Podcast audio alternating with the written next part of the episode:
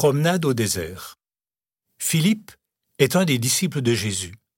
Il habite maintenant à Samarie, une ville pas très loin de Jérusalem, et il parle de Jésus aux gens de la ville.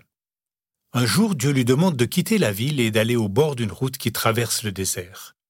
Philippe est étonné. Pourquoi Dieu lui demande-t-il d'aller dans le désert alors qu'il y a tant de gens à Samarie qui veulent entendre parler de Jésus?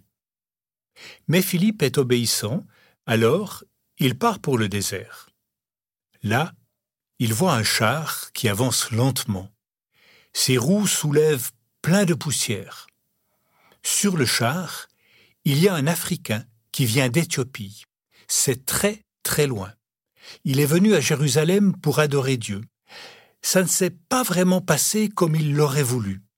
Alors, il rentre chez lui. Avant de quitter Jérusalem, il a acheté le livre du prophète Ésaïe. Il essaye de le lire, mais il ne comprend rien du tout, et il est tout triste.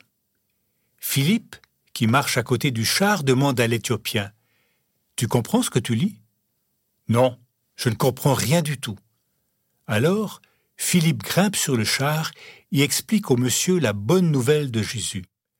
L'Éthiopien est tellement heureux qu'il demande tout de suite à Jésus de venir habiter dans son cœur.